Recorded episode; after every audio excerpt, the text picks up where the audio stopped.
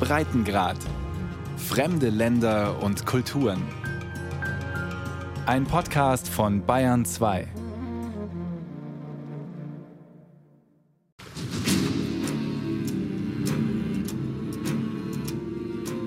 Alle hier Anwesenden stehen mit einer riesigen Schuldensumme am Abgrund. Erdrückende Schulden sind der Ausgangspunkt der Netflix-Serie Squid Game. Hauptdarsteller Ki-Hoon ist ein hoffnungsloser Fall. Die Serie zeigt, in welch beengten und ärmlichen Verhältnissen er lebt. Menschen, die man nicht sieht und die doch da sind, sogar mitten in Seoul.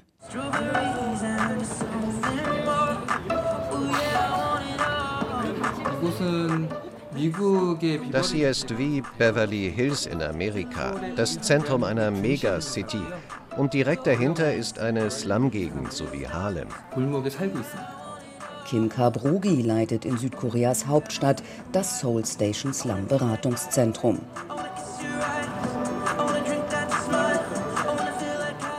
Einmal die enge dunkle Gasse runter steht man auf einer breiten Straße. Links glänzen Wolkenkratzer in der Sonne, aus den Musikboxen tönt chillige Musik. Viele Botschaften, Unternehmen und Medien haben hier ihren Sitz.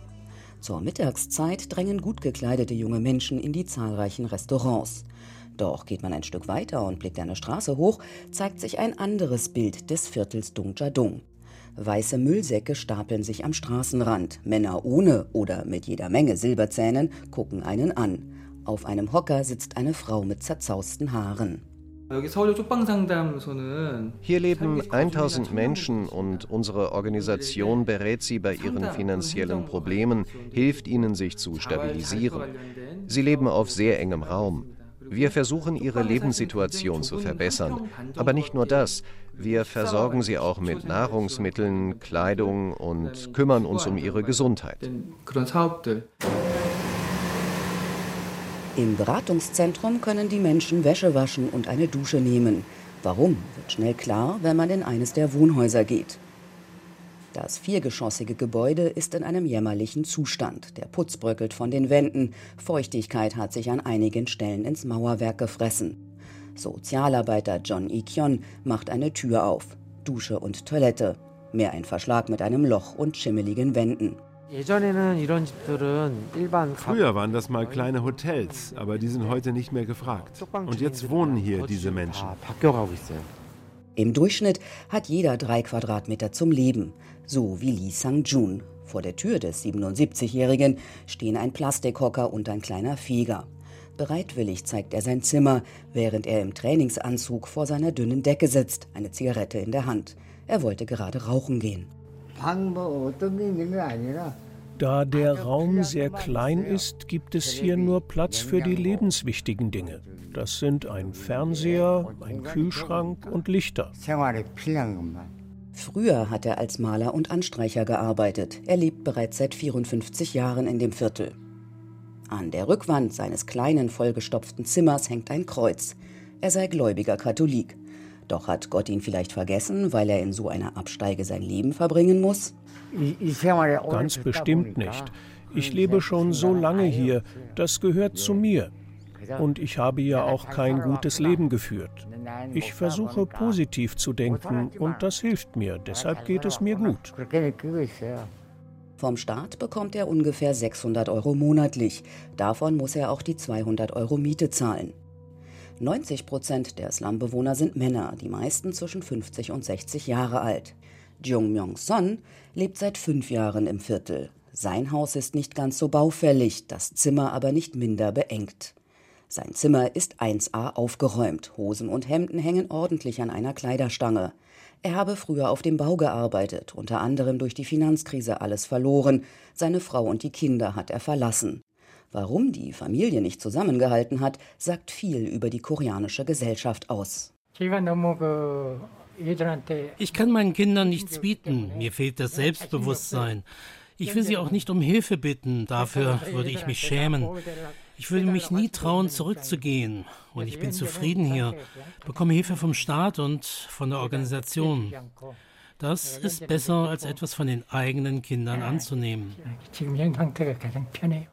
Die Scham sei einfach zu groß gewesen und so gehe es den meisten, die in Dongjadong leben, heißt es im Beratungszentrum.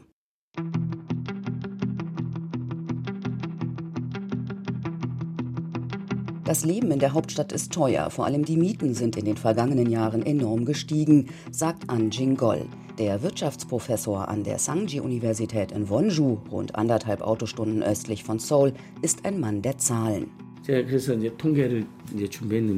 Die jüngsten OECD-Zahlen zeigen, dass ein Sechstel der koreanischen Bevölkerung weniger als das Durchschnittseinkommen zum Leben hat.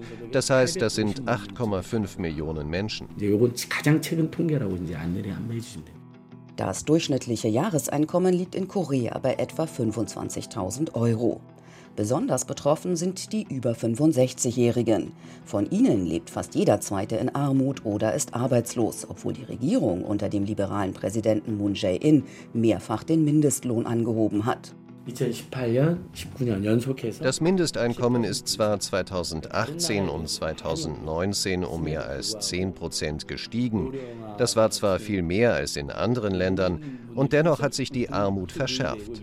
Das klingt paradox, ist aber so, weil Südkorea immer schneller altert und eben die alten Leute waren die ersten, die durch diese Gesetze ihre Jobs verloren haben oder dann für weniger als den Mindestlohn arbeiten müssen. Dazu komme eine immer höhere Privatverschuldung. An Jengol tippt schnell in sein Smartphone und rechnet. Jeder Koreaner steht im Durchschnitt mit 30.000 Euro bei der Bank oder einem privaten Geldverleiher in der Kreide. Und die Schraube drehe sich immer weiter. Viel Geld fließt in Südkorea auch in die Bildung. Koreanische Eltern wollen ihre Kinder um jeden Preis auf eine Universität bringen, koste es, was es wolle. Und die meisten Bildungseinrichtungen kosten eben Gebühren. Da kommt also viel zusammen und der Schuldenberg wächst. Für Ahn ist der Slum in der Innenstadt von Seoul der Inbegriff für die Einkommensunterschiede in Südkorea. Und Serien wie Squid Game würden das deutlich machen.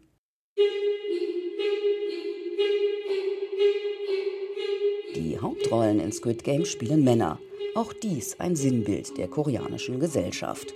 Korea belegt im weltweiten Gleichberechtigungsranking des Weltwirtschaftsforums Platz 102 von 156 Ländern. Seit 2006 ist es sogar um 10 Punkte abgerutscht. In der Netflix-Serie werden Frauen an vielen Stellen so dargestellt. Ach, herrje, er ist so ein lieber Sohn. Immer wenn er aus dem Ausland kommt, dann bringt er mir etwas mit.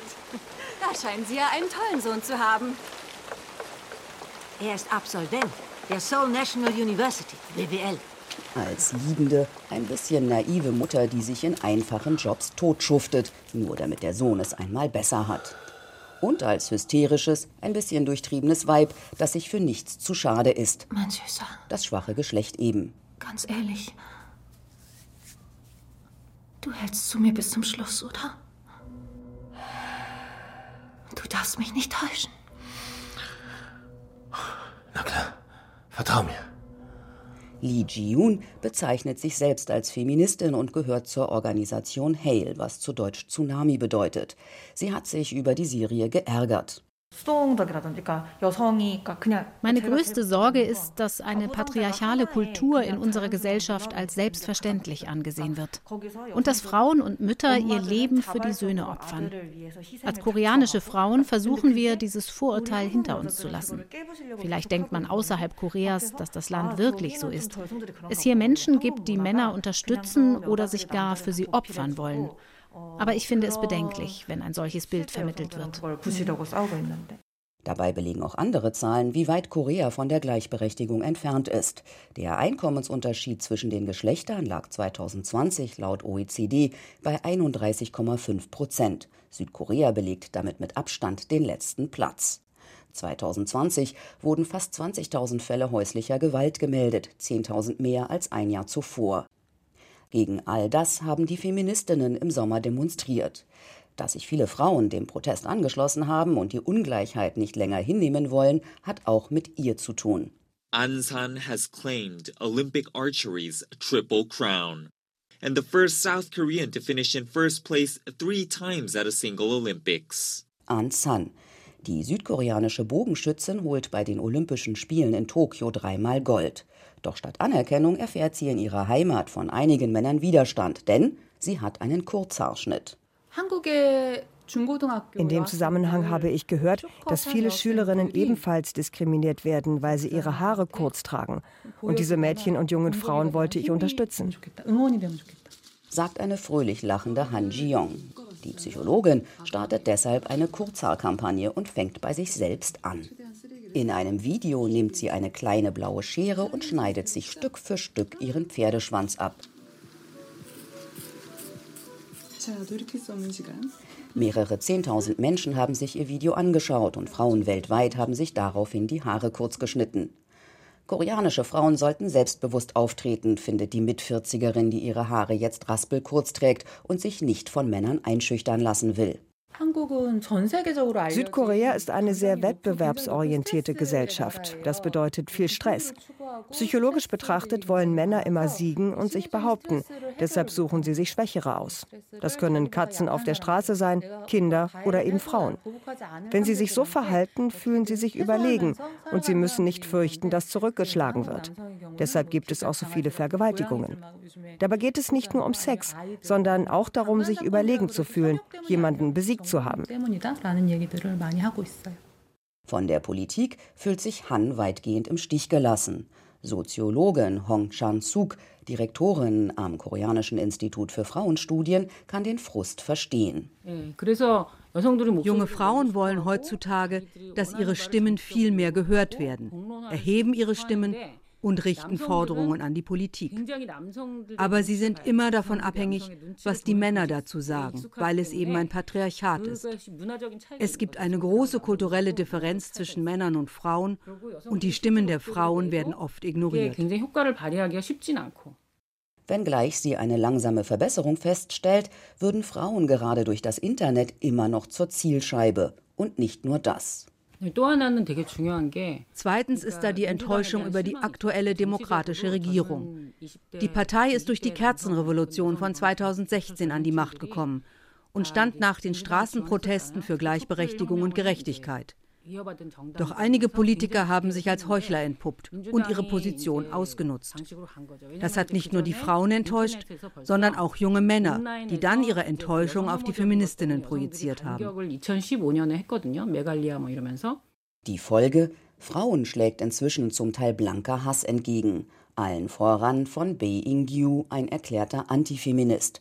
Er empfängt im zweiten Stock eines Geschäftskomplexes in Incheon unweit von Seoul. Das Einraumbüro ist großzügig geschnitten. An der Wand hängen Pistolen. In einer Ecke steht ein Grammophon. Davor ein überdimensionierter Ledersessel mit hoher Lehne. Davor prangt ein riesiger Schreibtisch mit mehreren Bildschirmen und einer Kamera. Ein Büro wie eine Filmkulisse. Und das ist doch genauso gewollt. Das ist dem Film Dark Knight nachempfunden. Es soll aussehen wie Batmans Zimmer, sehr luxuriös. Aber das ist natürlich nur Spaß. Sein Spitzname sei Bruce Wayne, also der schnöselige Milliardär hinter der Batman-Figur. Äußerlich könnte das passen. Besser bekannt als Bruce Wayne ist er seinen Fans hingegen als Vanya, zu Deutsch Prinz. Man braucht für YouTube einen Spitznamen und weil ich mich selbst so toll finde, habe ich mir den Namen Prinz gegeben. Sagt er breit grinsend. Ein Scherz nach dem anderen. Der erklärte Antifeminist gibt sich sichtlich Mühe, locker rüberzukommen und sich ins rechte Licht zu rücken. Penibel achtet er darauf, am rechten Platz zu sitzen, damit sein Manager einen Teil des Interviews bequem mit dem Handy mitzeichnen kann. Er sei durchaus für Gleichberechtigung, sagt der 31-Jährige. Männer meiner Generation, also die zwischen 20 und 30, haben in der Schule gelernt, dass wir Frauen verstehen sollen, Kompromisse machen müssen. Doch jetzt habe der Einfluss der Hardcore-Feministinnen auf die Politik so zugenommen, dass dies nicht mehr hinnehmbar sei. Die südkoreanische Regierung hat veranlasst, dass Kinder jetzt in der Grundschule lernen, Männer seien potenzielle Kriminelle und Täter. Die Soziologin Hong Chang-suk muss darüber laut lachen. Das ist nicht wahr. Aber so gewinnt er Unterstützer, denn einige glauben ihm, dass das in der Schule unterrichtet wird. Aber das stimmt nicht. Statistiken würden zeigen, dass etwa jeder vierte Mann in Südkorea Antifeminist ist.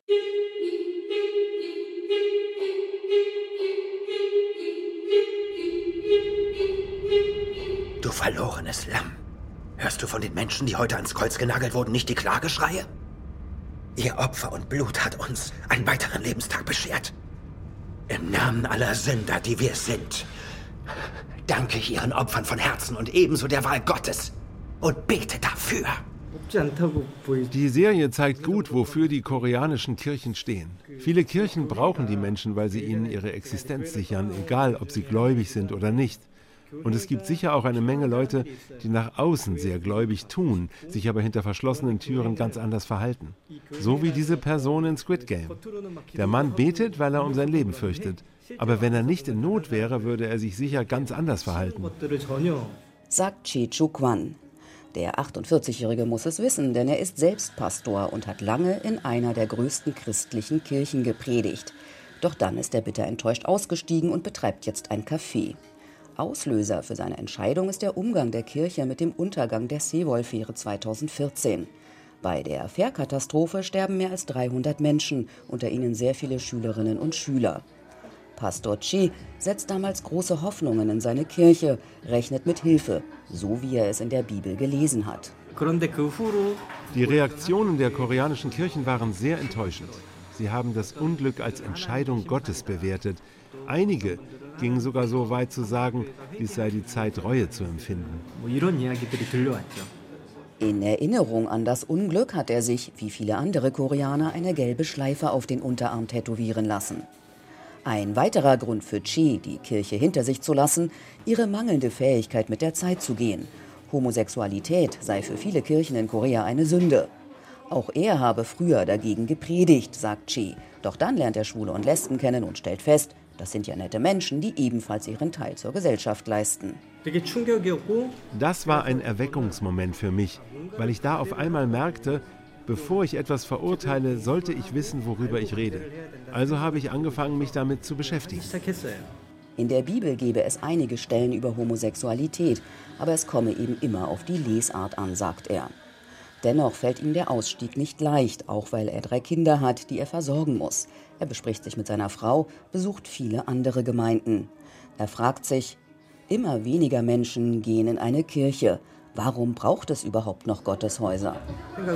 So entstand die Idee für Pastoren ohne Kirche. Für Menschen, die die Kirche verlassen haben, um zu ihrem Glauben zurückzufinden. Dafür mussten wir natürlich auf die Gelder der Kirchen und von deren Mitgliedern verzichten. Seine Frau nimmt einen Job an, er hilft seinem Bruder als Zimmermann. Das Geld ist knapp. Es reicht damals nicht mal, um der Tochter neue Schuhe zu kaufen, erinnert er sich. Dennoch bleibt er bei seiner Entscheidung und eröffnet im August 2020 im Fleischland Südkorea ein kleines veganes Café.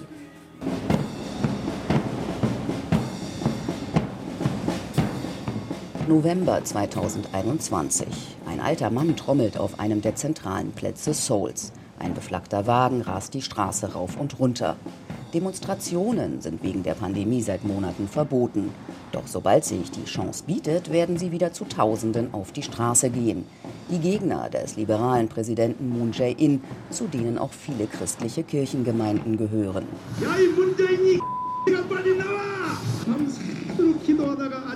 So wie 2019, als sie dicht an dicht Fähnchen schwingend einem der radikalen Prediger zujubelten. Moon Jae-in solle verschwinden. Dafür habe er die ganze Nacht gebetet und am Morgen Gottes Stimme gehört. Auch wenn es den Kirchen noch immer gelingt, die Massen zu mobilisieren, geht es mit ihnen stetig bergab, sagt B. Dockmann, Professor am Nehemia-Institut für christliche Studien.